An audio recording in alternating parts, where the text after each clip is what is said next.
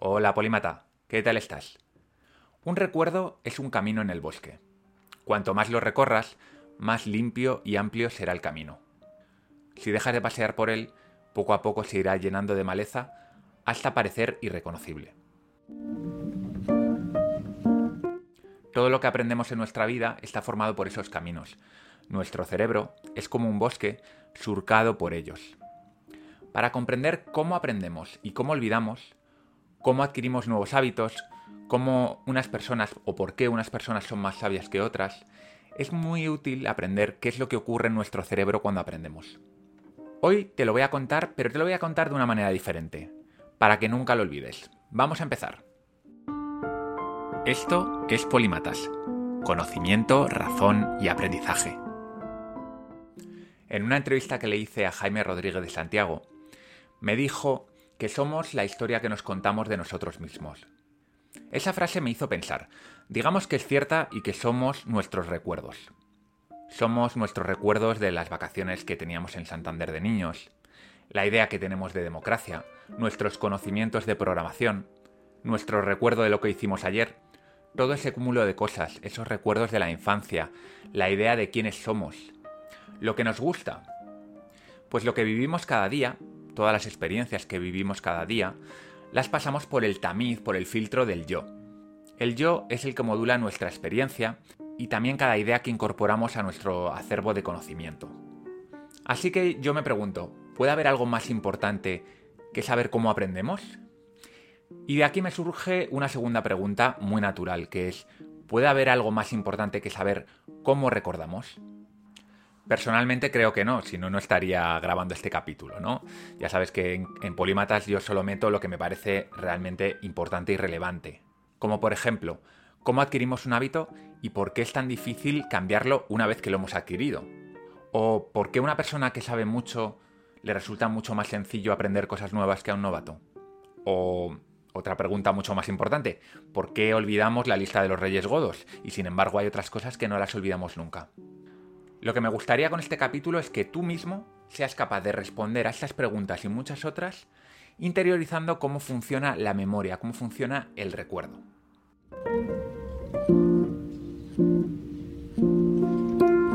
Imagina que tu cerebro es un bosque. Vienes al mundo con él, pero no es un bosque virgen. Desde que naces, tiene senderos, tiene caminos, tiene esplanadas. Hay ya una serie de caminos que están muy bien definidos desde el principio. Estos son los artífices de que tú, por ejemplo, desde que naces puedas mover las manitas, puedas mirar, puedas escuchar. Todo eso viene ya grabado en tu cerebro. Y también el hecho de que tus órganos internos funcionen adecuadamente. Los órganos internos son coordinados también por el cerebro. Estos caminos están pavimentados con neuronas, con células nerviosas. Células que están ultra especializadas para poder emitir mensajes y recibir mensajes desde todas las partes del cuerpo. Desde todos los confines de tu cuerpo llegan nervios al cerebro, que es el encargado de tomar decisiones, de decidir qué hacer a continuación y de dar órdenes, una vez que sepa lo que tiene que hacer, al resto de tu cuerpo. Como sabrás si te gusta andar por el monte, las rutas principales, las que aparecen en los mapas, los senderos importantes, están limpios y son amplios, Asimismo, el cerebro está lleno de neuronas que están conectadas entre sí formando una especie de caminos. Y al igual que ocurre con las rutas de montaña, estos caminos se consolidan cuanto más los recorremos. Pero lógicamente no hay personas recorriendo los caminos de neuronas. Lo que tienen las neuronas son corrientes eléctricas que pasan entre ellas. Las neuronas están conectadas entre sí con las dendritas, que son una especie de, de, de dedos que tienen las neuronas, con las acciones de otras neuronas y a través de esas conexiones que se llaman sinapsis pasan corrientes electroquímicas que podrían ser el equivalente a esos montañeros que van recorriendo los caminos. Y cuantas más veces pasa esa corriente entre distintas neuronas, más fuerte es su conexión. Durante una caminata por el monte, lo habitual es ceñirse a los caminos principales, ¿no? Eso es lo que hacemos la mayoría porque si no nos perdemos pero hay unos pocos aventureros que deciden adentrarse por caminos secundarios, caminos que están llenos de matojos. Estos pocos exploradores disfrutan de descubrir lo que hay más allá del camino principal. Un día te levantas aventurero y decides abrir una nueva ruta en el bosque. Has escuchado a lo lejos un ruido y tienes mucha curiosidad por saber lo que es, pero no ves ningún sendero que te pueda llevar fácilmente hacia ese ruido. Así que sacas el machete y te pones a limpiar la maleza como lo harían los exploradores que buscaban el dorado. Por suerte, unos minutos después encuentras un pequeño sendero que aunque está lleno de hierbajos, se puede ver y se puede seguir. Lo vas siguiendo y encuentras una cascada. Nunca antes habías visto nada parecido. Así que los siguientes días, uno tras otro, vuelves a la cascada, pisando por el sendero y ese sendero que al principio prácticamente no se veía, ahora empieza a ser un camino de verdad, un camino por el que da gusto pasar. Y por lo tanto cada día tardas mucho menos en llegar a la cascada y es mucho más agradable. Lo que has hecho al abrir un camino nuevo y descubrir una cascada es lo mismo, el equivalente a lo que ocurre en tu cerebro cuando experimentas o aprendes algo nuevo. Una neurona se engancha a otra a través de sus dendritas. Al principio, la unión es muy débil, pero si la corriente pasa una y otra vez, esa unión, esa sinapsis, se va haciendo cada vez más fuerte y se irá creando una amistad que podría llegar a durar el resto de su vida. Dicho de otro modo, si repites la experiencia de volver a la cascada una y otra vez, esas conexiones formarán un recuerdo de por vida. Pero seamos francos, eres un culo inquieto, y a los pocos días te aburres de la cascada y te pones a explorar nuevos recovecos en el bosque. Después de unos meses, ese sendero que habías creado hacia la cascada empieza a llenarse de maleza, de tierra, de, plantas, y poco a poco va desapareciendo. Esto es lo mismo que ocurre entre dos neuronas cuando dejan de estimularse. Poco a poco esa sinapsis va perdiendo fuerza hasta que puede llegar el punto en el que las dos neuronas se separan. Obviamente todo esto es una metáfora y una simplificación de cómo funciona la memoria, pero los conceptos importantes están en esta historia, están en esta metáfora del bosque.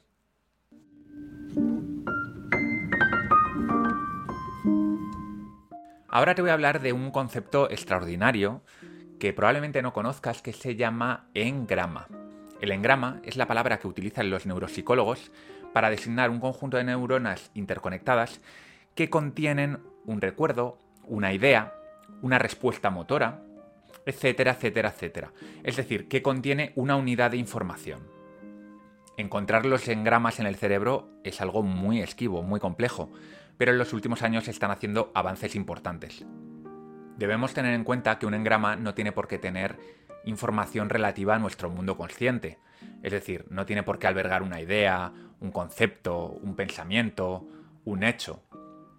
Por ejemplo, un engrama podría tener la información necesaria para que cuando una sombra amenazadora se cierne sobre tu ojo, automáticamente parpadees y protejas el ojo.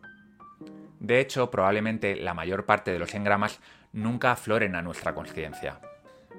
Para mí, descubrir que hay grupos de neuronas interconectadas, que son capaces de albergar ideas complejas, como la justicia, la democracia. Ha sido algo absolutamente mágico. Aunque la detección de engramas es un terreno muy novedoso y complejo, todo apunta a que los engramas son una realidad. Sin embargo, donde la ciencia se choca de bruces es en el siguiente paso lógico. Cómo la activación eléctrica de un conjunto de neuronas interconectadas puede dar lugar a la experiencia subjetiva de recordar algo. Ya lo siento, pero la ciencia todavía está muy lejos de descubrir esto si es que en algún momento lo descubre. Es lo que se suele llamar el misterio de la conciencia. Pero bueno, ese melón ya lo abriremos otro día porque da para rato.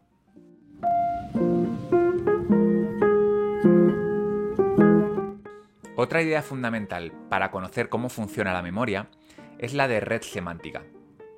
Habitualmente recordamos las cosas mediante asociación. Para recordar algo necesitamos darle una pista a nuestra memoria. A veces esta pista viene del exterior. Por ejemplo, cuando veo una foto antigua que me recuerda a mis veranos en la playa, en el País Vasco, y esto a su vez me recuerda al faro de mi padre en Lekeitio, y esto a su vez me lleva a pensar en un naufragio, etcétera, etcétera, etcétera. Mi mente podría divagar horas y horas si la dejo libre por esa red cuasi infinita de ideas reales y también imaginarias que se van concatenando unas con otras. Mira, para que te hagas una idea, puedes intentar visualizar esa red como engramas de los que hemos hablado, interconectados que forman una red semántica compleja y densa. Pero esas pistas no siempre vienen del exterior. En otras ocasiones es mi propia mente la que dirige la atención sobre algo que quiero recordar, un suceso, una idea, una persona. Y a partir de ahí sí que ocurre como antes. Voy concatenando una idea con otra hasta que algo me distrae, como por ejemplo mi gata enganchándose en mi pierna. Esta red semántica de ideas, conceptos, significados, o como lo quieras llamar, es una abstracción que utilizamos para designar una compleja red biológica formada por millones de neuronas y por trillones de conexiones sinápticas. Cuidado con llevar esta metáfora demasiado lejos y pensar que cada neurona contiene un concepto o una idea. Esto no funciona así. ¿Y por qué todo esto es tan importante? Bueno, porque nos da pistas sobre cómo aprendemos. Héctor Ruiz Martín cuenta en su libro Cómo aprendemos, que por cierto es el segundo libro de la Biblioteca Polímata. Si te interesa la Biblioteca Polímata y tienes curiosidad por saber lo que es, métete en polimatas.com y ahí te cuento todo. Pues en este libro, en este magnífico libro, Héctor nos cuenta que no podemos aprender nada si no conectamos la nueva información con aprendizajes anteriores. Por ejemplo, si te hablo de neuroplasticidad, pero no sabes lo que es una neurona, no vas a entender tampoco lo que es la neuroplasticidad. Esto pasa mucho cuando aprendemos algo de memoria. Cuando hablo aquí de memoria, ponlo entre comillas, ¿vale? Porque todo se aprende de memoria, pero tú ya me entiendes. Es decir, lo que ocurre cuando aprendemos algo de memoria es que no asociamos el aprendizaje a múltiples conceptos, ideas, ejemplos, sino que lo asociamos a un contexto muy concreto, normalmente al contexto de estudio. Por ejemplo, al lugar donde estoy estudiando, a la parte de la lección que me estoy leyendo, o a un diagrama que me ha pasado el profesor. Entonces, cuando intento recuperar esa información, mis pistas son la parte de la lección, el diagrama, ese tipo de cosas, no otras ideas y conceptos importantes relacionados. En esas circunstancias sí que se van a crear engramas en tu cerebro, se van a crear circuitos neuronales estables, pero van a ser poco útiles y difíciles de reactivar porque están asociados a un contexto muy restringido. Cuando he usado la metáfora del bosque para explicarte la formación de redes neuronales y su potenciación y debilitación, lo que busco es que asocies información nueva con engramas viejos y que están muy bien integrados en tu cabeza, como por ejemplo qué es un bosque y cuáles son sus particularidades. Y precisamente ahí reside la eficacia de las metáforas, y por eso las metáforas son uno de los elementos principales de cualquier autor de divulgación. Cualquier buen autor de divulgación, como Richard Dawkins, como Carl Sagan, utilizan constantemente metáforas. Engramas viejos que tú conoces muy bien desde que eres niño y sabes cómo funcionan. Cuando conectas la nueva información a esos esquemas, te resulta mucho más fácil recuperarla y recordarla.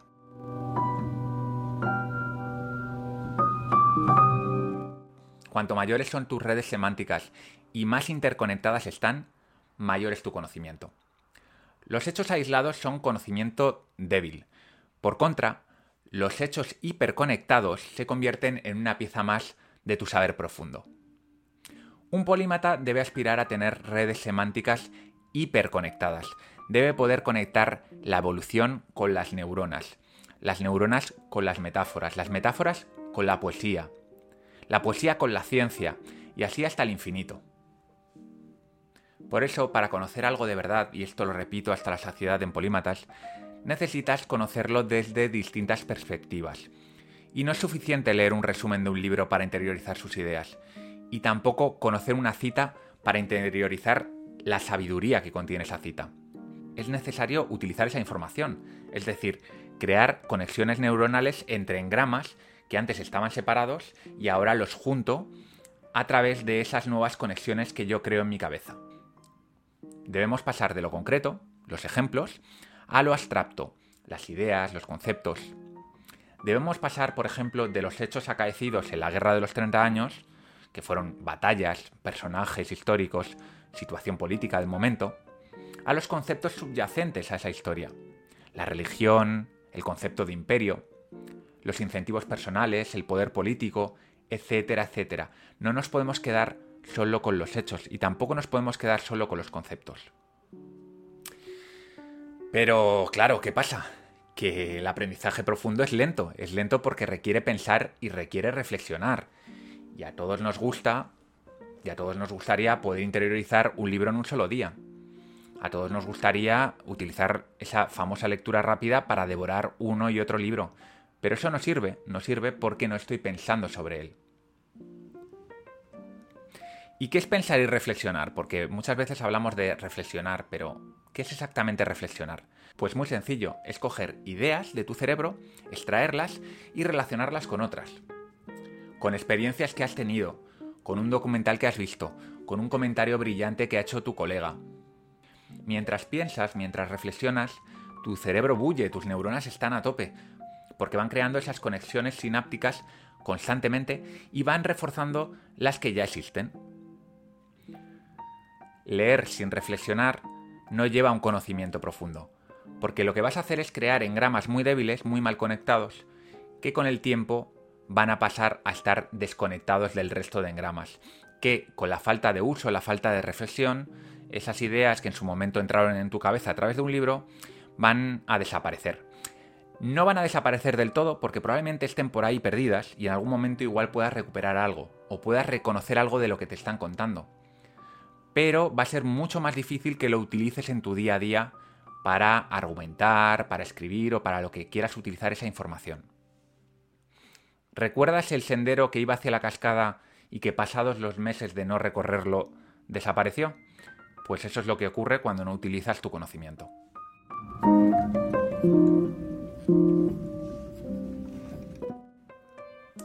Vamos a ir terminando con una breve reflexión. Cada experiencia que vives cada recuerdo que evocas, repercute en la biología de tu cerebro. Ese impacto puede ser temporal o puede ser permanente. Nunca olvidarás ese día que estuviste a punto de ahogarte en las costas de Portugal, pero probablemente olvidarás muy rápidamente lo que comiste el jueves a mediodía. Venimos de fábrica con estructuras neuronales que nos permiten realizar actividades básicas como movernos, como pensar, sudar, llorar. Pero todo lo que haces, todo lo que piensas, todo lo que experimentas, deja una huella en ti y determina lo que harás mañana y también lo que dirás en la próxima reunión de trabajo. Las reglas del juego permiten una gran variedad de estrategias. Podemos recorrer una y otra vez los mismos caminos por el mismo sitio hasta que sean tan profundos que prácticamente ya no podamos salir de ellos. O podemos buscar y explorar constantemente nuevos caminos, con el peligro de olvidar los que antes recorríamos. Pues nada, Polímata, espero que te haya gustado este capítulo y que me comentes en el podcast, en YouTube o en el blog lo que tú quieras sobre ello o me hagas preguntas, cualquier cosa. Me encanta poder interactuar con, contigo. Y nada, hago ya un mes desde que lancé la biblioteca Polímata ya sabes, los 50 libros para conocer el mundo. Estoy muy contento, hemos llegado a 100 suscriptores, así que si no sabes lo que es y tienes curiosidad, métete en polimatas.com con Y y investiga y si te gusta, pues suscríbete y únete a, la gran familia que estamos creando. Sin más, me despido, soy Valmuño de Bustillo, esto ha sido todo por hoy, nos vemos la semana que viene.